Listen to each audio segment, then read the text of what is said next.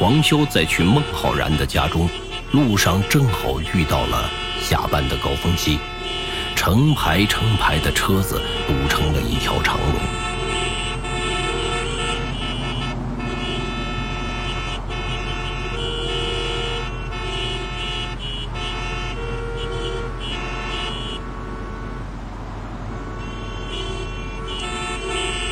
原本，当遇到晚高峰的时候，人总是会烦躁的。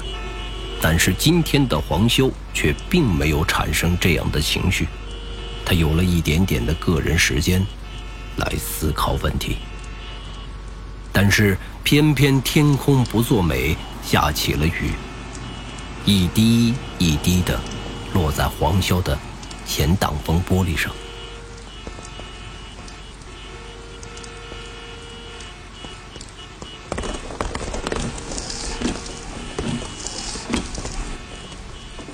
黄修在发着呆，不时地用手动雨刷刷一下挡风玻璃上的雨滴。不知不觉中，黄修注意到，落在挡风玻璃前的水滴的颜色，不像是雨滴，更像是血滴。一滴，两滴。血色逐渐地填满了他的视线。透过挡风玻璃，黄潇看到天空中的异象：一只巨大的斧头从天空中伸出，进而是一只巨大的脚从云层中踏入，伴随着血云，整个天空都在喊着“杀”。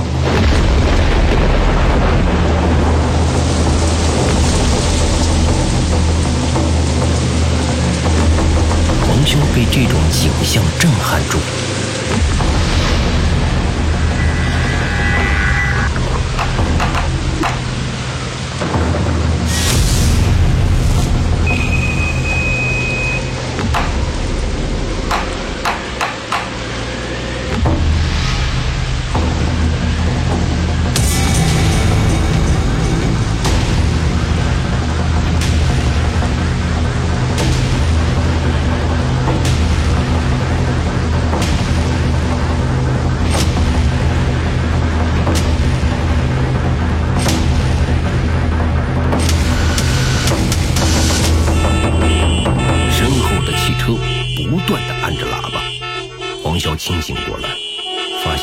切都是自己想象的。再次看到天空，依然是晴空万里，什么都没有，没有任何的雨滴落在挡风玻璃上。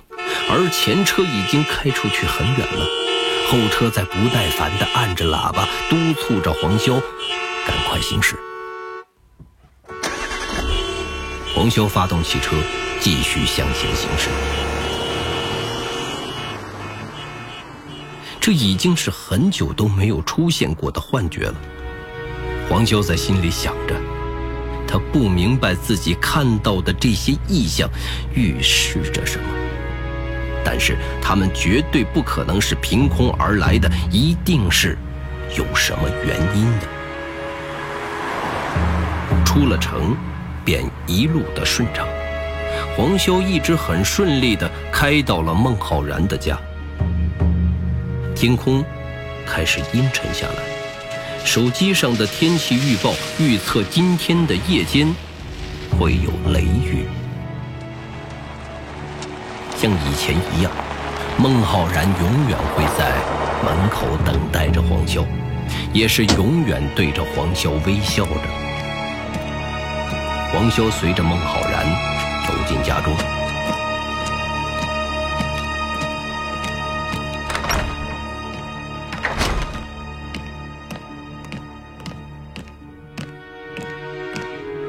在他的会客厅中，见到了一个年轻的姑娘。她端坐在沙发上，笔直着身子，身上打扮的衣服细节一丝不苟。黄修打量了一眼这个姑娘，姑娘也保持克制的看了黄修一眼。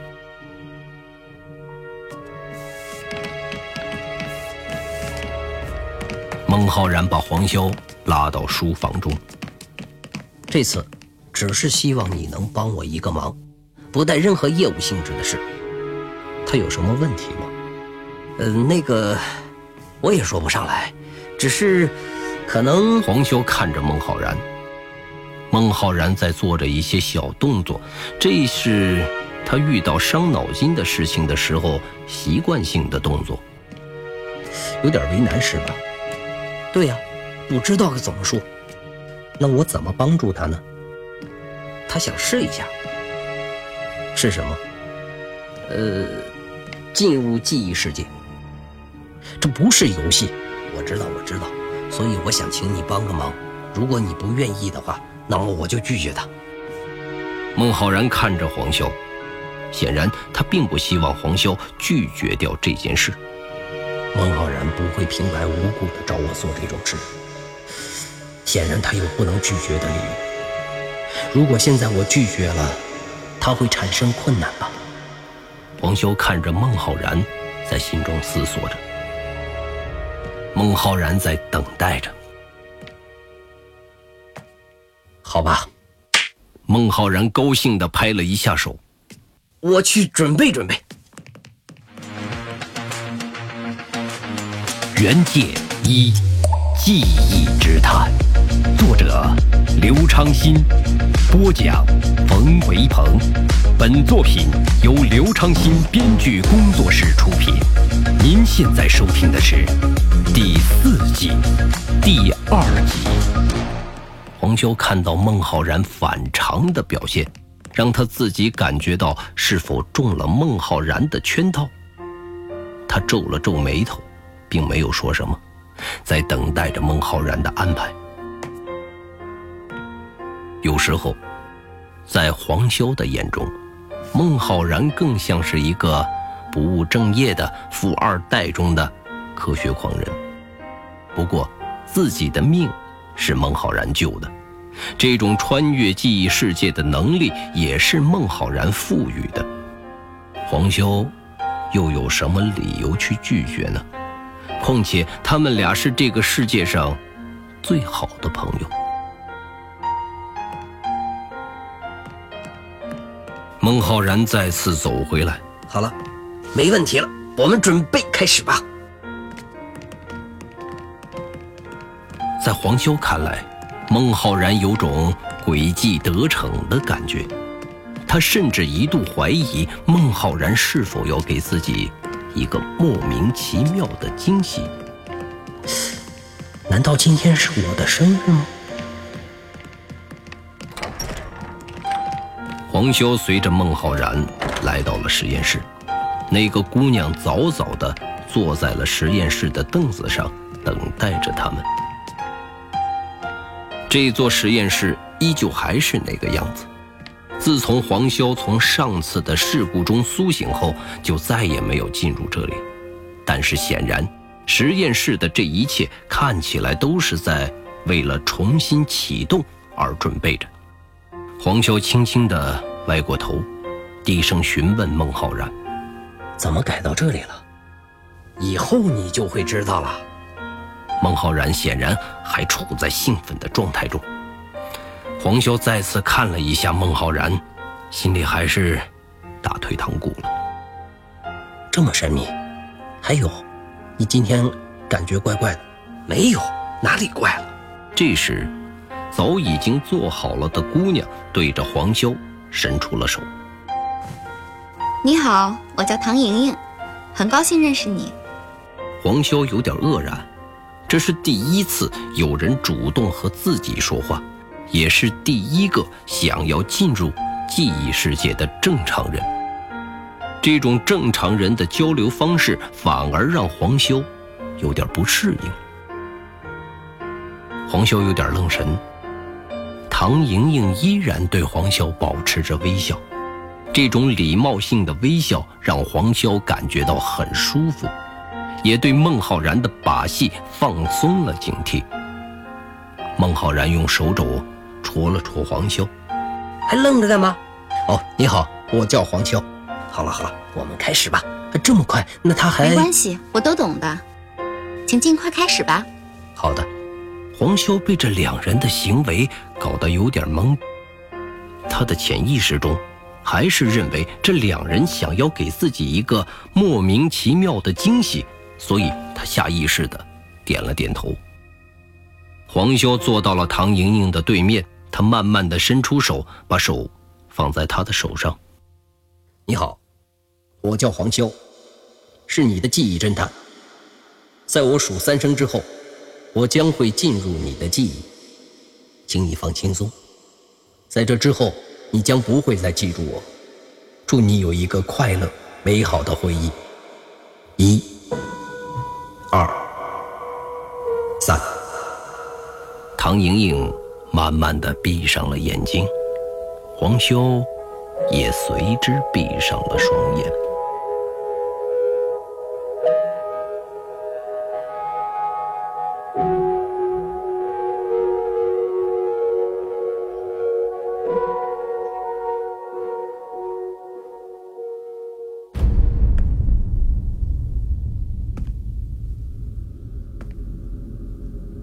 当唐莹莹再次睁开双眼的时候，她发现自己站在了一条看不见尽头的走廊中。走廊的两侧有数不清的门，而这些大门都是紧闭着，无法打开。唐莹莹第一次来到记忆走廊，明显有些慌乱，但是慌乱过后，显然有一点兴奋。这是记忆走廊。黄潇突然出现在唐莹莹的身后，吓了她一跳。看到唐莹莹惊恐的表情，黄潇的脸上也有做恶作剧成功的笑容。不好意思，唐莹莹看清是黄潇，便松了一口气，继续打量着这条长廊。这里叫记忆走廊吗？是是做什么用的？这就进入我的记忆世界了吗？还没有，看起来你并不是很惊讶。唐莹莹一连问了好几个问题，黄潇并不急着带唐莹莹进入到哪个门后，只是站在原地。唐莹莹尝试着去观察记忆走廊上的门，并想要打开它们，但是。并没有成功，而后他回头看着站在原地的黄潇，不做点什么吗？黄潇耸了耸肩：“你还没有回答我的问题。这里是说话的地方吗？这里只有你和我。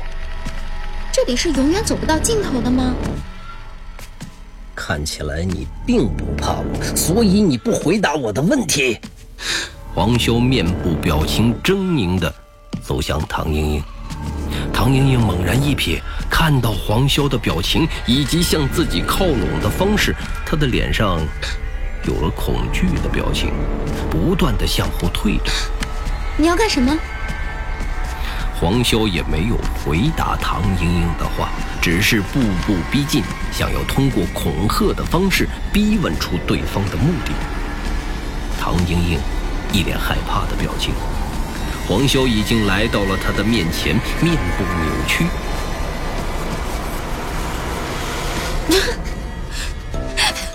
对不起，对不起，你继续你的表演。对不起，我的错。唐莹莹还是控制不住场面，笑了出来。黄修有点尴尬，你居然不怕我会杀了你？你要杀我？杀？哎，小姐。你这样让我很是尴尬呀！黄潇也泄气了，他居然连一个小姑娘都吓不到。不是不是，对不起，是我的错，我应该配合你的，只是我的确不懂得表演。唐莹莹依然笑得弯了腰。黄潇现在的心情也开始沮丧了，他不希望有任何的秘密存在于与孟浩然之间。好了好了。我也不说了，你和孟浩然究竟想做什么？唐莹莹对着黄潇眨了眨眼睛，他想给你一个惊喜，但是不准我告诉你，所以我也没办法了。你们俩什么关系？黄潇问出口的一瞬间，就有点后悔了。别瞎想，我只是他同事而已。他有工作，在什么公司？黄潇的心里有点不爽了。为了一个同事，居然把他们两人的秘密都告诉了对方。我们是一间科技公司，孟浩然的母亲是我的顶头上司，他并没有加入公司，但是他加入了公司的一个项目。我能说的只有这么多，请不要再问了。他只是想给你一个惊喜，没有别的意思。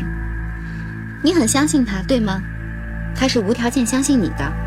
唐莹莹认真地看着黄潇，黄潇反而有点内疚，自己对孟浩然的想法居然有了偏差。那我不问了，你想要我做什么？用你的能力帮我们测试一下数据。怎么测试呢？已经接好了。当我们进入这里的时候，接下来你就带着我正常发挥好了，一切照旧。我并没有感觉到。黄潇有点疑惑。唐莹莹点了点头。嗯。缺点一，在进入记忆世界后，完全与外界断开了联系，本体在恶意攻击下极其脆弱。这就是数据？差不多吧，这是经验。我可以带你去任意你想去的记忆角落中，你只需要心中反复的默念那段回忆，然后打开门，我们就可以回去。就这么简单？是的。不过以往的客户，我总是带他们回到梦魇一样的记忆中。去消除掉那些让他们在生活中崩溃的记忆，给他们一个重新开始的可能，所以都是由我主导的。不过这一次，你可以选择你想去的任何记忆。唐莹莹认真的思索了一下，她抬头起来，看着黄修：“我也有过不去的梦魇。”黄修眼神一亮。